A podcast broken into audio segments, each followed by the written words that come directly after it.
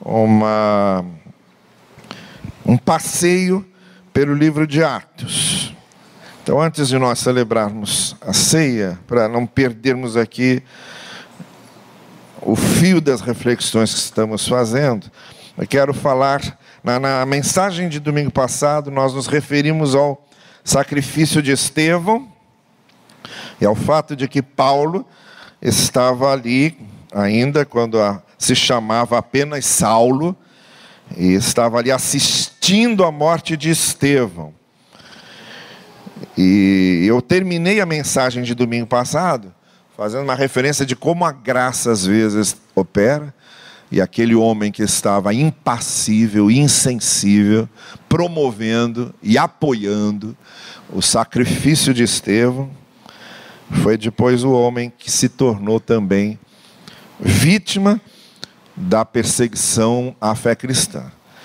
E ele passou por uma experiência de conversão marcante, vocês têm essa descrição do capítulo 9, mas hoje eu queria fazer, como nós vamos celebrar a ceia, e no dia da ceia eu, costumo fazer só uma reflexão, eu quero hoje pontuar só alguma coisa sobre a, a conversão de Paulo, mas muito especialmente nesses versículos que aqui estão, 3 e 4. Em sua viagem, Paulo, quando era Saulo, Saulo é o, é o nome Saul, tá? É, ele tinha o mesmo nome do primeiro rei de Israel, Saul ou Saulo. Ele estava indo a Damasco para prestar contas do trabalho que ele estava particularmente caprichando para fazer de forma muito fiel, que era perseguir esses cristãos que estavam sendo vistos como hereges, uma divisão do judaísmo. Então, em sua viagem, quando se aproximava de Damasco, Damasco, essa mesma capital da Síria, essa Síria que está praticamente destruída hoje por causa dessa guerra de quase sete anos.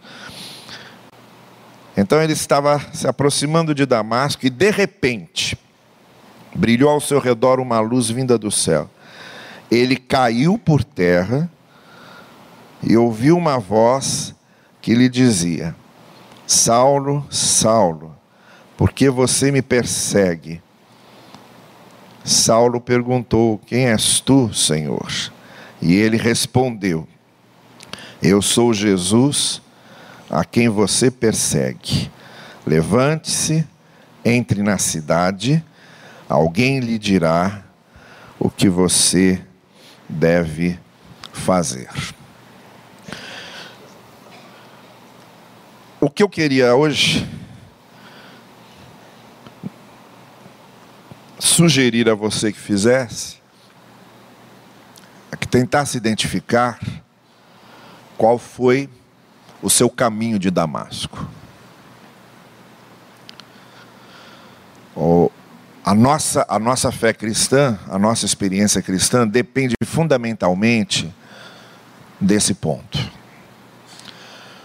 Quando foi que aconteceu comigo uma experiência em que Jesus se tornou algo real e houve uma guinada. Houve uma marca em que eu posso dizer: olha, o meu caminho de Damasco foi esse, foi esse momento, foi essa experiência. Essas experiências podem acontecer de diversas maneiras. Fundamentalmente, podem acontecer de duas maneiras.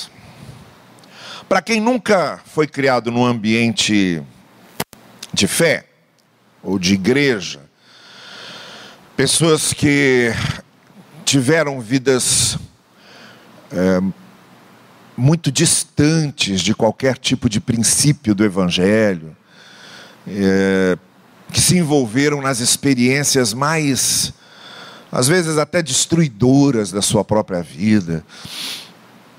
Pessoas que experimentaram quedas é, pessoais, se envolveram em ações e fizeram coisas que hoje olham para trás e se envergonham e perguntam-se: como é que eu pude fazer isso? Bom, esse é o primeiro é, é o primeiro foco da onde as pessoas passam por esse caminho de Damasco.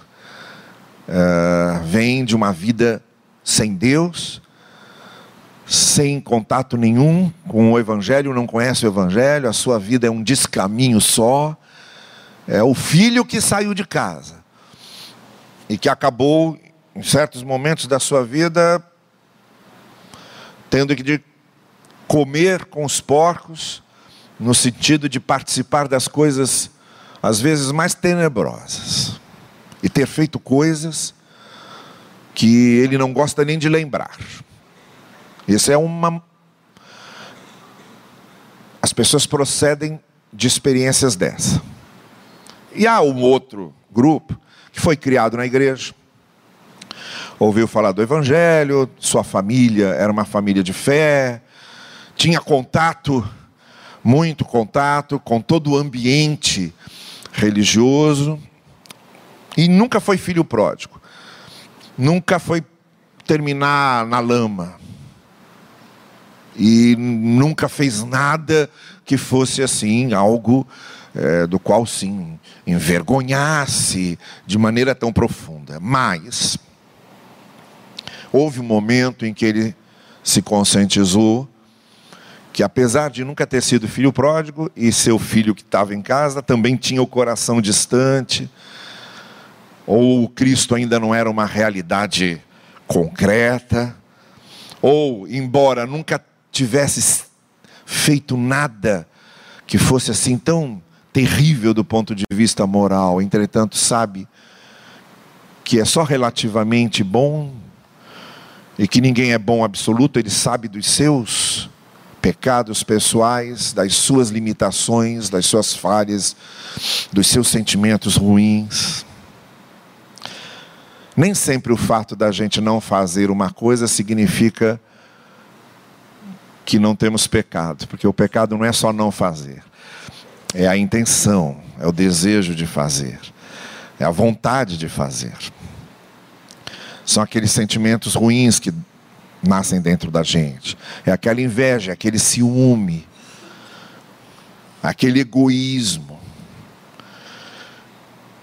Então há um momento de, de caminho de Damasco na nossa vida em que a gente pode nem ter um histórico, né? Eu me lembro, uma vez eu estava pregando num congresso. Era uma época que tinha muito esses negócios de ex, né? O ex-assassino, o ex-traficante, ex e tal. Então o cara subia lá e contava uma história mirabolante, etc. E eu estava me preparando para pegar a palavra e, e ouvir lá. Ia ter dois testemunhos. Então o primeiro foi lá e contou uma história triste, trágica, dramática, um negócio daqueles de novela mexicana. Aí se sentou, aí o seguinte foi dar outro testemunho, começou dizendo assim: se você acha que isso aí foi ruim, espera agora ouvir a minha história. Aí então o negócio vai ser feio. E aí, às vezes, alguém pode ser levado a pensar o seguinte: será que eu me converti mesmo? Porque eu nunca, nunca tive uma experiência dessa, de ser uma coisa assim, desse jeito tão é, dramático. E nunca tive um momento em que eu eh, tivesse uma história. Mas é aí que eu estou dizendo. A conversão também acontece porque a conversão é sempre Cristo se tornar uma realidade para a nossa vida. E pode acontecer com o filho pródigo que saiu, mas também aquele filho que ficou em casa precisava disso. Só estava em casa, mas não tinha experimentado ainda o sentimento de ser filho do pai. Então, de qualquer forma, é sempre bom a gente lembrar qual foi o nosso caminho de Damasco, o momento em que a gente disse: agora Cristo é uma realidade para mim. Agora eu quero ser um discípulo. Agora eu quero viver de maneira que o Evangelho seja dignificado com a minha vida.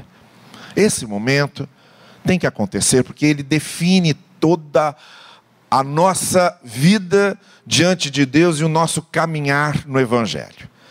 Não é preciso você ter tido uma história mirabolante, você não precisa ter sido o pior dos piores, mas o melhor dos melhores também precisa de Cristo. Não se esqueça que o apóstolo Pedro, e a gente vai ver isso depois, quando eu chegar nessa parte em Atos, mas só para antecipar, o apóstolo Pedro foi arrastado, praticamente arrastado por Deus. É como se Deus pegasse pelas orelhas e levasse, porque Pedro não queria falar do evangelho aos gentios. E Deus precisou dar um sonho para ele, mostrar os animais impuros, dizer: Olha, eu é que digo o que é impuro. Então ele praticamente arrastou Pedro para dentro da casa de um homem que cria em Deus, orava continuamente e ajudava os necessitados. Essa é a descrição de Cornélio. Não era um criminoso, não era um promíscuo, não era uma vergonha para a sociedade, mas não, era uma pessoa religiosa, de fé, e que amava os outros e servia os outros. E de vida devocional, porque o texto diz que ele orava continuamente. Aí eu me pergunto, por que é que Deus teve o trabalho de levar para dentro da casa daquele homem, o apóstolo Pedro, para falar de Cristo para ele?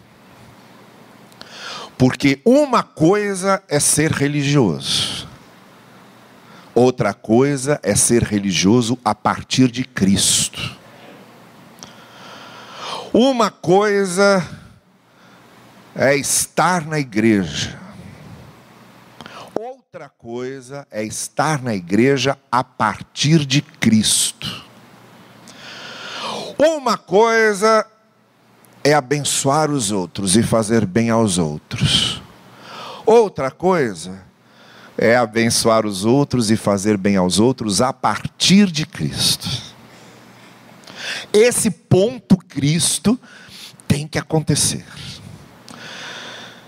Esse caminho de Damasco, em que Cristo se torna uma realidade para a gente, precisa acontecer. Saulo tinha certeza que ele não era um promíscuo, pelo contrário, ele diz na carta aos Filipenses que ele foi o mais dedicado dos fariseus, fariseu entre fariseus. Quer dizer, era aquele que levava aquelas coisas à risca. Não tinha ninguém dentro da caixa como Paulo estava, cumprindo todos os detalhes da lei do Talmud e, e de todas as circunstâncias legais e rituais. Ele levava isso a sério. E quando ele perseguir os cristãos, ele achava mesmo que estava fazendo um serviço a Deus. Por isso deve ter sido um choque para ele. Quando ele ouve do próprio Deus que ele adorava, eu sou aquele a quem tu estás perseguindo. Então, mesmo numa vida de muito critério religioso, esse evento Cristo, esse fenômeno Cristo precisa acontecer. Por quê? Ser em Cristo não é ser religioso, um budista é religioso, também não é crer, um hindu crer, um hindu crer. Então, não, é ser em Cristo não é só ter uma atitude religiosa, ser em Cristo não é só ter apreço pela humanidade, qualquer humanista tem apreço pela humanidade. Mesmo os humanistas ateus podem fazer bem a muitas pessoas. Há ateus que são pessoas boníssimas de coração enorme. E ser em Cristo não significa ser solidário e preocupar-se com a justiça social. Há bons marxistas ateus que se preocupam muito com justiça social e a divulgam e pregam. E há comunistas que foram torturados e não entregaram seus colegas, porque a fidelidade deles ao que eles acreditavam fez com que até perdessem suas vidas. Nós vemos essa fidelidade ao que se crê e ao que se pensa em todos os ramos da sociedade. Pessoas que estão dispostas a se, a se sacrificar pelo que acreditam. Então isso se vê. Então ser em Cristo não significa isso só, mas significa isso a partir de Cristo. É esse caminho de Damasco e esse nosso encontro com Cristo.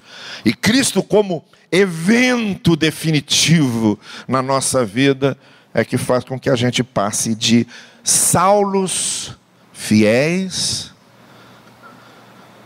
religiosos, puros, devotos, para Paulos, que dizem: olha, nada disso faz sentido se Cristo não estiver no centro de todas essas coisas.